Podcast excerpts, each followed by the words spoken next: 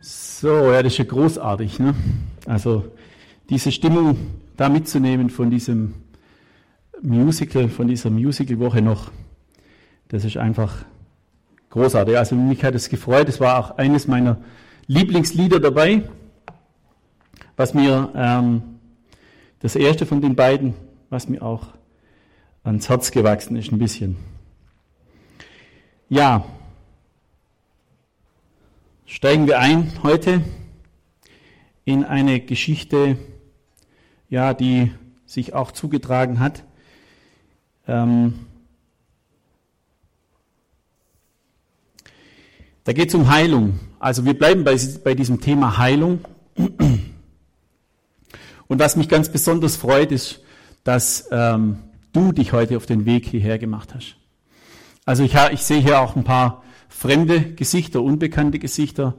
Äh, und ich freue mich ganz speziell auch auf, dass du da bist, dass du dich auf den Weg hierher gemacht hast. Ja,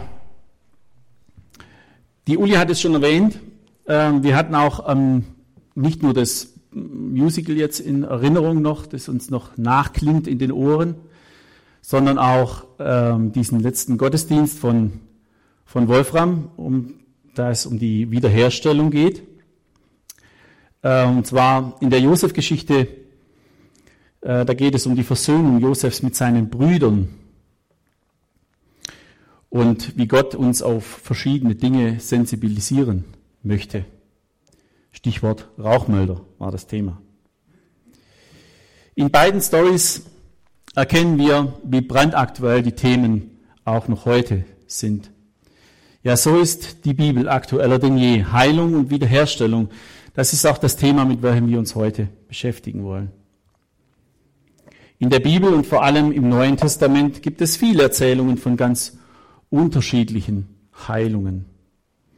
Heilung von Gelähmten, von Aussätzigen, von Blinden, von Taubstummen, einer blutflüssigen Frau und noch vieles, vieles mehr.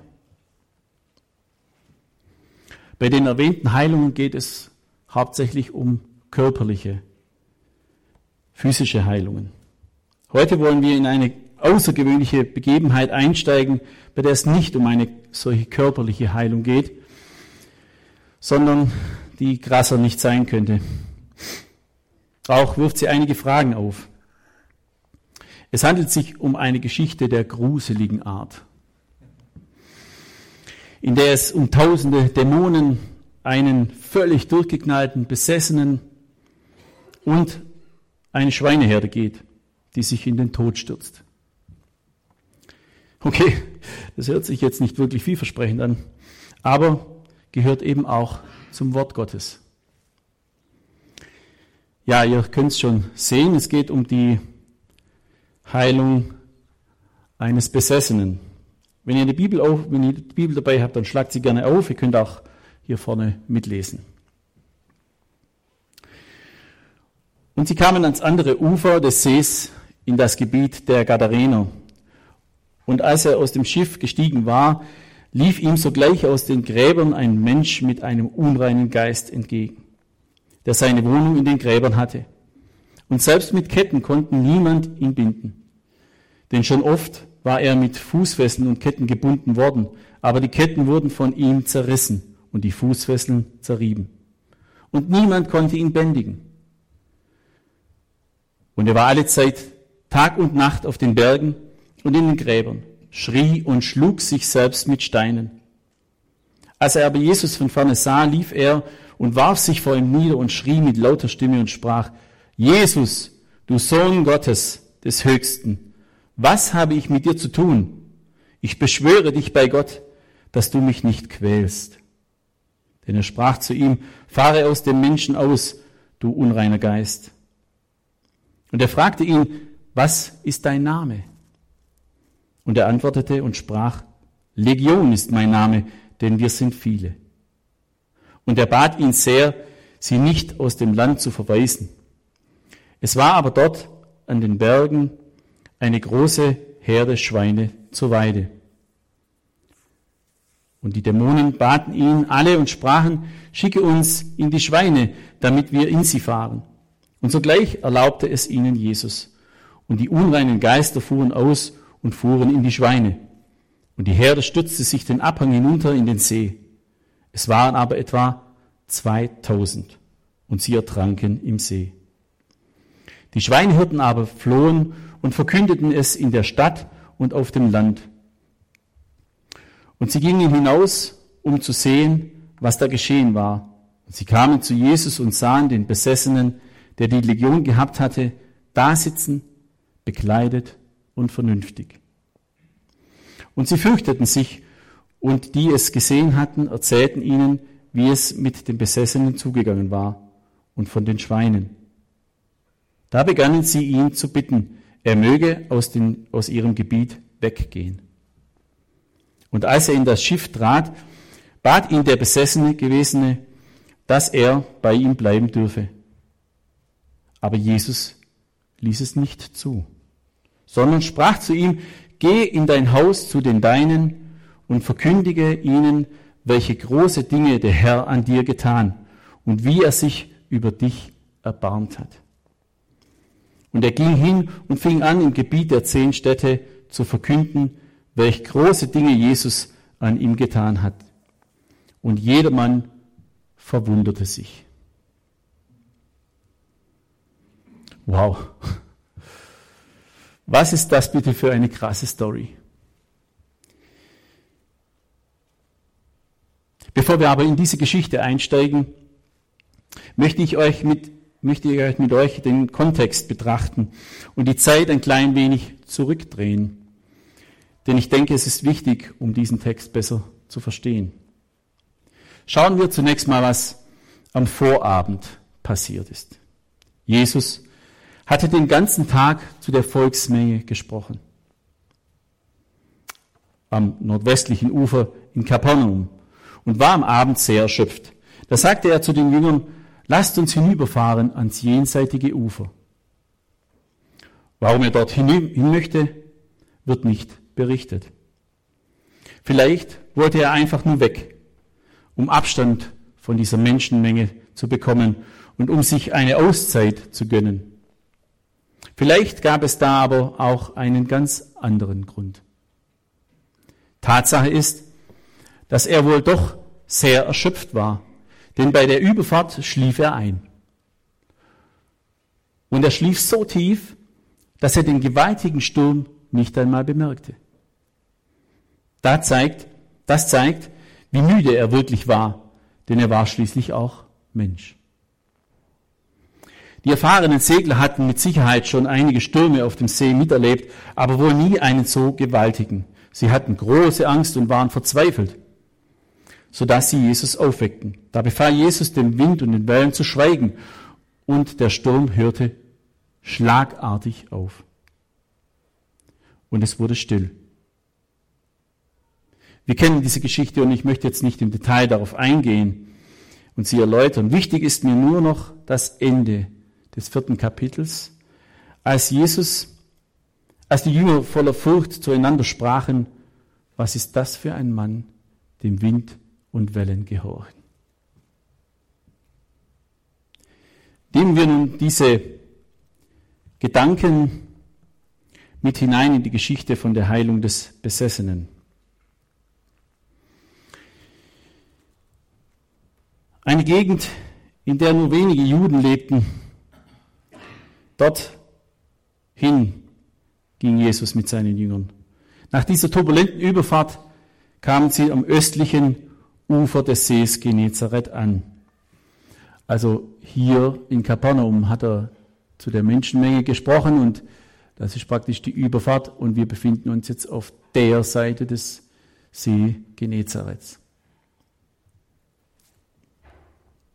Eine Gegend, wie gesagt, in der nur wenige Juden lebten. Es war eine überwiegend heidnische Gegend mit stark römischem und griechischem Einfluss. Demnach standen vermutlich auch die wenigen Juden unter ihrem Einfluss. Doch darauf gehen wir vielleicht später nochmal ein. Jesus und seine Jünger, für sie ist es also kein Heimspiel, sondern ein Auswärtsspiel im wahrsten Sinne des Wortes. Keine Anhänger, keine Fans, nur Gegner. Gestern war der FCH in Berlin. Also nur zu Berlin. Da sind auch ein paar Fans, wie wir wissen, ja, ne, dabei gewesen, trotzdem. Ja. Da ist zunächst dieser Mann mit einem unreinen Geist, der in den, Grab, in den Gräbern bei den Toten hauste. Im vierten Buch Mose wird beschrieben, dass man am siebten, dass man sieben Tage lang, Entschuldigung, dass man sieben Tage lang unrein war, wenn man einen Toten berührte. Und dieser Mann lebte dort. Dann lesen wir später in der Geschichte von Schweinehirten und von ihrer Schweineherde. Schweine sind nach jüdischem Brauch unrein. Und es war verboten und ist auch heute noch zu essen. Worauf ich hinaus will, ist, dass wir verstehen, was es für Jesus und seine Jünger bedeutete, im Gebiet der Gadarener zu sein. Also in, einem, in einer unreinen Gegend. Steigen wir nun weiter ein in den Text. Ein hoffnungsloser Zustand. Nachdem sie nun ankamen, fällt auf, dass in Vers 2 berichtet wird, dass er, also Jesus, aus dem Schiff gestiegen war. Da steht nicht, dass sie, also die Jünger, aus dem Schiff gestiegen waren. Die Jünger wussten nämlich ganz genau, wo sie waren, denn sie kannten den See wie ihre eigene Westentasche. Und vielleicht hatten sie auch schon von diesem verrückten, durchgeknallten Typen gehört, der dort sein Unwesen treibt. Markus beschreibt in den Versen drei bis fünf diesen erbärmlichen und hoffnungslosen Zustand dieses Besessenen ziemlich genau. Heimatlos, Er hatte kein wirkliches Zuhause mehr und lebte in einer Atmosphäre der Unreinheit und des Todes. Gewalttätig. Es konnte ihn keiner bändigen, egal wie man es versucht hatte, ob mit Seilen oder sogar Ketten oder Fesseln. Seine Kraft war scheinbar nicht unter Kontrolle zu bringen, nicht einmal selbst von ihm. Er war, um es milde auszudrücken, nicht mehr gesellschaftsfähig ratlos, äh, rastlos. Tag und Nacht wütete er in den Gräbern oder trieb sich in den Bergen herum und sorgte für Unruhe. Er war in einem Zustand des Getriebenseins. Aber die Gottlosen sind wie das aufgewühlte Meer, das nicht ruhig sein kann, steht in Jesaja 57, Vers 20. Er war laut und verletzend. Er schrie ununterbrochen was sein Elend und seine Not bezeugten. So wird hörbar, wie unglücklich und hoffnungslos sein Zustand war. Auch verletzte er sich stark mit den Schlägen der Steine. Warum er das tat, weiß man nicht genau. Wurde er angestachelt von den Dämonen, sich selbst als Mensch, so wie Gott ihn schuf, zu zerstören? Oder versuchte er als Mensch krampfhaft sich von den innerlichen Fesseln der Dämonen zu befreien. Hm. Ich spüre hier förmlich eine Sehnsucht dieses Menschen, von seiner Besessenheit freizukommen. Und er kämpft dagegen an. Äußerlich konnte ihn niemand fesseln oder anketten. Und er konnte angeblich tun und lassen, was er wollte. Aber innerlich war er gefangen.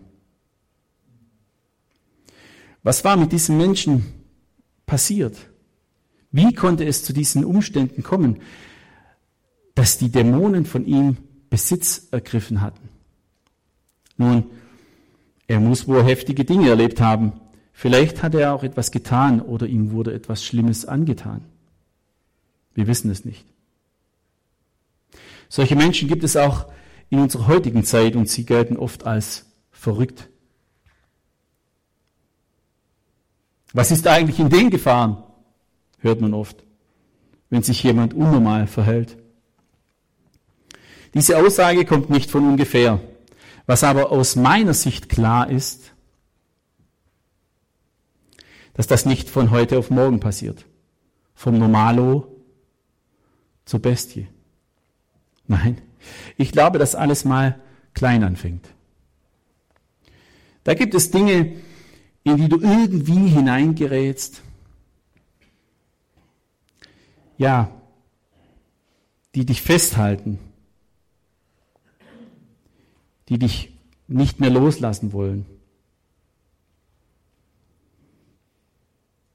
Oft ist das zunächst etwas harmloses oder es ist kein einzelnes Ereignis, sondern eine Reihe von Ereignissen und schon bist du gefangen. So ging es vielleicht auch diesem besessenen Mann aus unserer Erzählung, was immer das war, was diesen Mann besessen hatte. Hm, es muss schrecklich gewesen sein. Aber seine Situation nimmt eine dramatische Wende. Von weitem sah er Jesus kommen. Wir erinnern uns zurück an den Sturm in der Nacht zuvor, dem Jesus befahl, still zu sein. Dieser Sturm wütete natürlich nicht nur da draußen auf dem See, sondern hatte auch seine Ausläufer mit Sicherheit bis ins Landesinnere. Das lässt vermuten, dass dieser Mann auch miterlebte, wie dieser gewaltige Sturm plötzlich aufhörte. Von einem Moment auf den anderen. Und das herannahende Boot hatte schon jetzt seine volle Aufmerksamkeit. Als das Boot am Ufer anlegte, schrie der Mann auf und rannte auf Jesus zu. Er kommt, jetzt kommt es zu einer göttlichen Begebenheit. Licht und Finsternis treffen aufeinander. Aber wo Licht ist, muss die Finsternis weichen. Unweigerlich. Das wird hier bei dieser Begegnung ganz deutlich. Nachdem Jesus zu dem Mann sprach, als er auf ihn zulief, fahre aus dem Mensch aus, du unreiner Geist, blieb der Mann nicht vor Jesus stehen, sondern er warf sich vor ihm nieder. Er warf sich nieder und sprach mit lauter Stimme, so dass es jeder hören konnte, Jesus, du Sohn Gottes des Höchsten, was habe ich mit dir zu tun? Ich beschwöre dich bei Gott, dass du mich nicht quälst. Dies ist im Übrigen eine Prophezeiung aus Lukas 1, Vers 31 und 32, als der Engel Gabriel zu Maria spricht.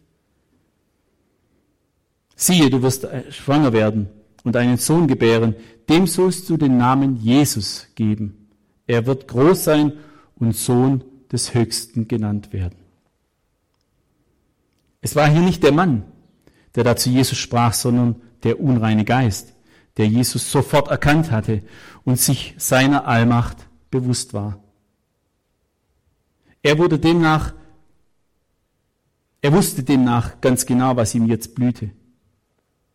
Wichtig ist, bis zu diesem Zeitpunkt der Geschichte ist noch nicht bekannt, dass es sich um mehrere Dämonen handelt. Dieser Geist wusste also ganz genau und sofort, mit wem er es zu tun hatte. Und ihm war klar, dieser Jesus, dieser Jesus, der da ihm gegenübersteht, ist Gottes Sohn. Und diesem Jesus ist gegeben alle Gewalt im Himmel und auf Erden. Jetzt hat mein letztes Stündchen geschlagen. Die Jünger hingegen waren sich in der Nacht zuvor noch nicht bewusst, welche Macht dieser Jesus hatte. Was ist das für ein Mann, dem Wind und Wellen gehorchen? Sie wussten es nicht. Noch nicht.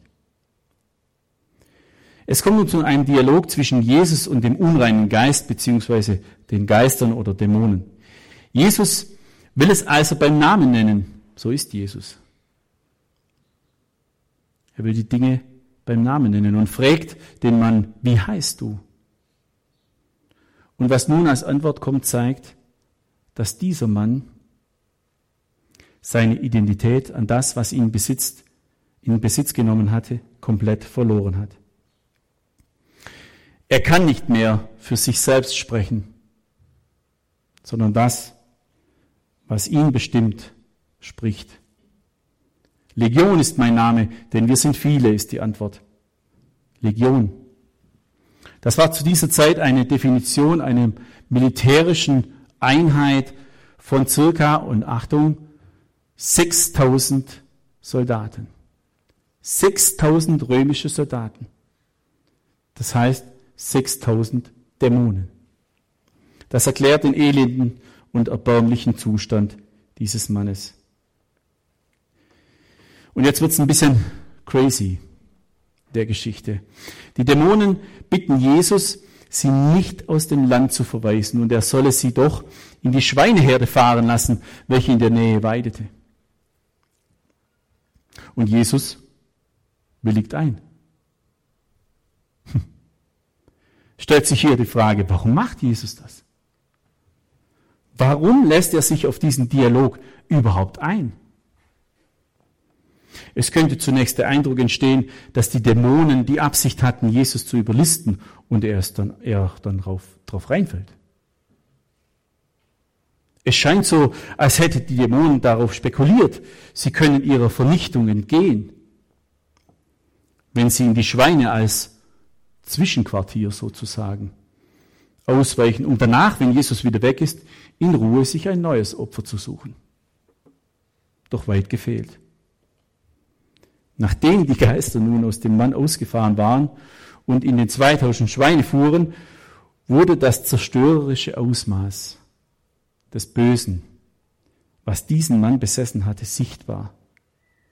Und als diese Schweine völlig durchgedreht und ja, völlig aufgewühlt und allesamt in den Abhang hinunterstürzten und im See ertranken, war klar, dass sich Jesus auf keine Diskussion einlässt. Jesus lässt sich auf keinen Kompromiss mit dem Bösen ein und er gibt dem Bösen auch keinen Aufschub. Er gewährt ihm keinen Aufschub.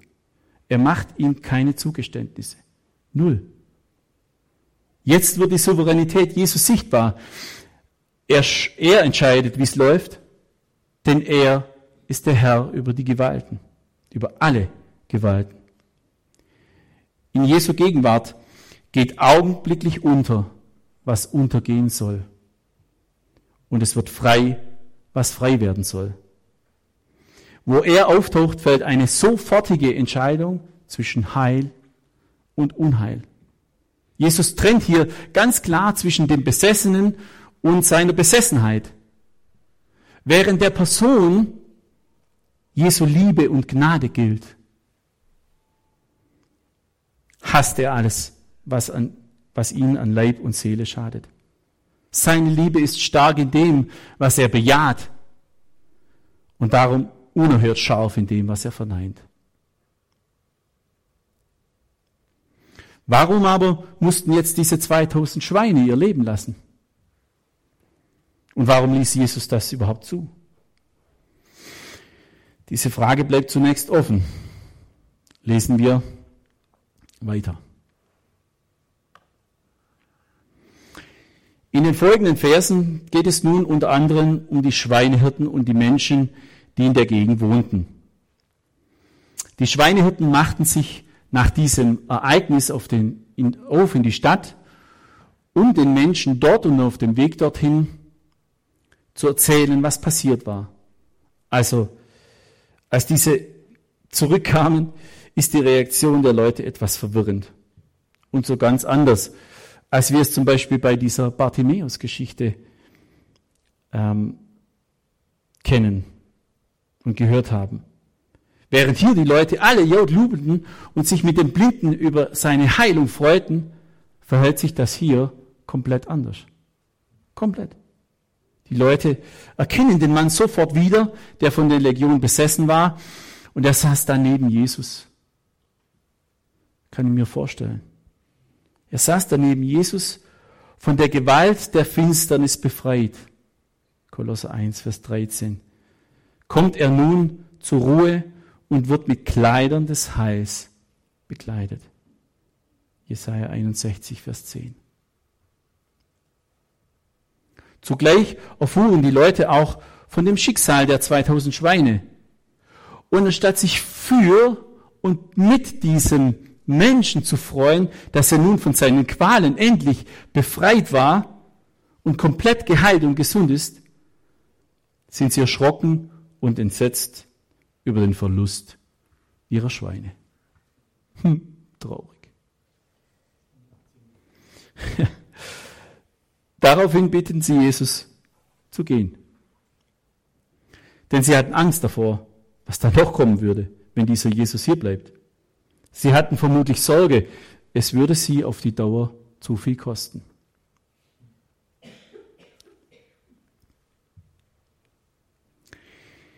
Diese Reaktion der Menschen gibt eventuell Aufschluss auf die Frage, wieso Jesus den Tod von 2000 Schweinen zuließ.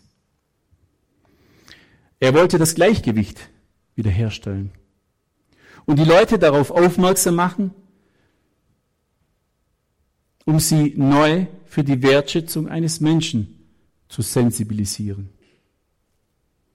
Diesen Mann hatten sie verstoßen, vertrieben, weil er vielleicht nicht in ihr Gesellschaftsbild gepasst hat. Um ihn wollte sich keiner kümmern. Für sie war er nichts wert.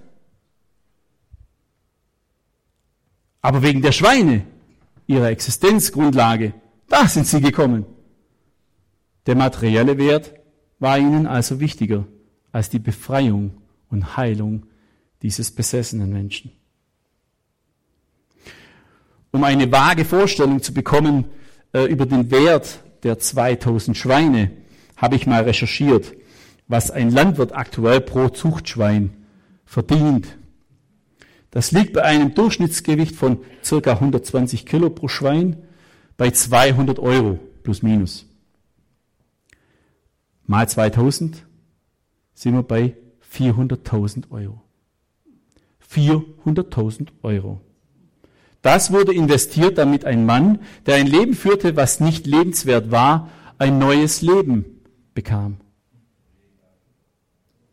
War es das wert? Ähm, Hans-Jörg, ich weiß nicht, ob das stimmt. Vielleicht weißt du es besser. ja. ja, genau. War es das wert? Was wärst du bereit zu investieren? Dieser Mann war es Jesus auf jeden Fall wert. Er war ihm so wertvoll, dass er die ganzen Strapazen am Tag zuvor und in der Nacht auf sich genommen hat. Er hat die Menschenmenge am anderen Ufer zurückgelassen und hat sich auf den Weg gemacht, um diesen verlorenen, verirrten Menschen zu finden und zu retten. So wie der gute Hirte 99 Schafe zurücklässt und sich auf den Weg macht, dem verlorenen Schaf nachzugehen, um es zu retten. Und du, du bist es ihm auch wert. Du bist für ihn so wertvoll, dass er bereit ist, alles für dich zu tun. Und das hat er auch schon. Jesus hat alles für dich bereits dort am Kreuz getan. Alles. Jesus kennt deinen Wert ganz genau. Und dein Wert ist für Jesus unermesslich. Unermesslich. Ich habe förmlich vor Augen, wie dieser Mann dort neben Jesus sitzt, völlig gechillt und völlig verändert. In seinem Leben herrschte Chaos und Verwirrung und Jesus gibt ihm nun eine neue Identität und erzählt ihm von seiner Liebe und seiner Wertschätzung, nimmt ihn in den Arm. Ich kann mir gut vorstellen, wie überwältigt er von Jesus war und übersprudelte vor Freude über seine Befreiung. Endlich frei. Frei. Von allen in Ketten, von all dem, was mich gefangen nimmt. Frei.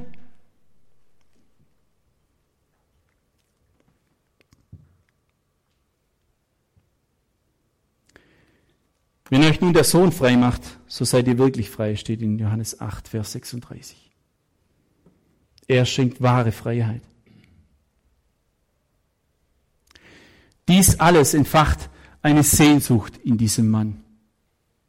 Er wünscht sich nichts mehr, als bei Jesus zu bleiben und mit ihm zu gehen, weil seine Sehnsucht nach ihm und seiner Nähe jetzt so groß war. Er möchte nicht mehr weg von ihm. Daher bittet er, Jesus bei ihm bleiben zu dürfen. Doch nun kommt in dieser Geschichte erneut eine für uns außergewöhnliche Reaktion. Jesus verwehrt es dem Mann, mit ihm zu gehen. Wobei er doch mit Sicherheit ein treuer Nachfolger gewesen wäre. Ganz sicher.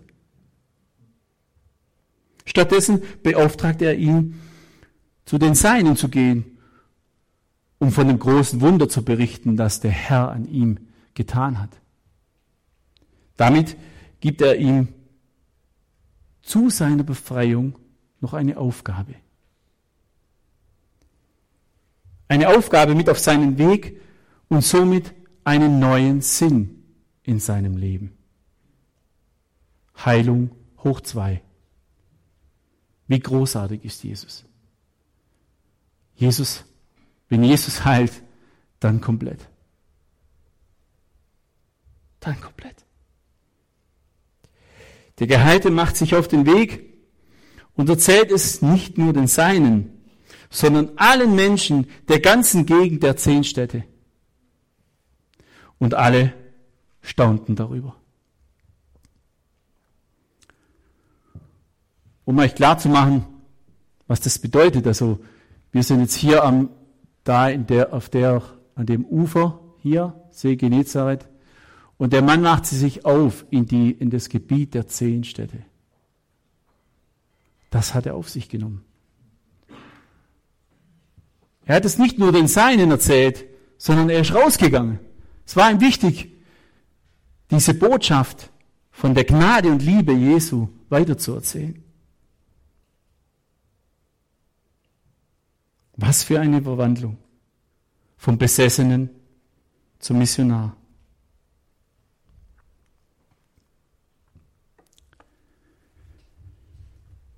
Jesus befreit, weil du es wert bist.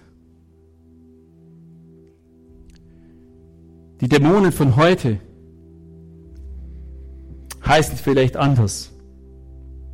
Und man nennt sie anders. Aber es gibt Dinge im Leben, die uns gefangen nehmen wollen. Die uns einnehmen wollen und uns die Freude am Leben rauben. Das fängt meist sehr klein und sehr unbedeutend an. Ich weiß nicht, was es in deinem Leben sein könnte.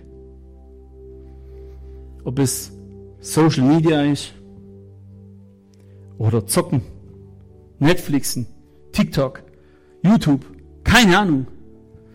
Ob es sich steigert zu Internetabhängigkeit, Pornografie, Spielsucht etc. Vielleicht sind es auch Depressionen oder alte Verhaltensmuster, in die du immer wieder reinfällst. Oder du denkst, du bist nicht gut genug. Was auch immer. Es gibt so vieles in unserem Leben, was uns fesseln und die Freude am Leben rauben möchte. So vieles. Aber heute möchte ich dich deshalb einladen, dich diesen Dingen zu stellen. Nennen sie beim Namen. Ich möchte dir heute sagen, es gibt einen Ausweg aus all dem. Jesus. Er ist der Ausweg. Er ist der, der frei machen kann von all dem. Er ist der, den du es wert bist.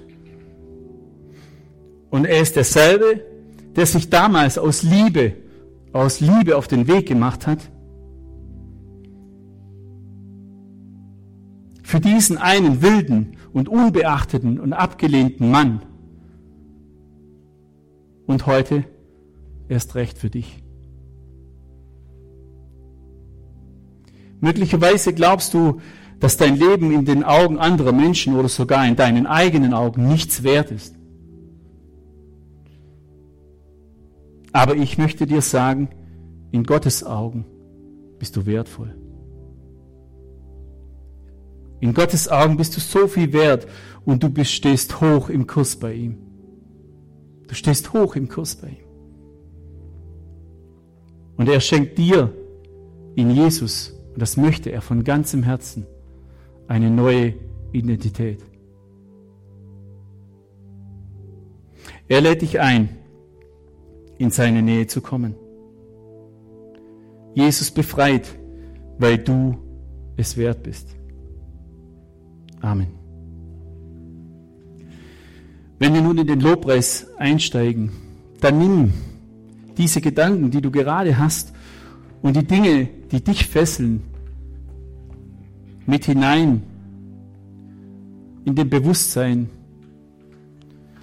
dass Jesus der Sieger darüber ist.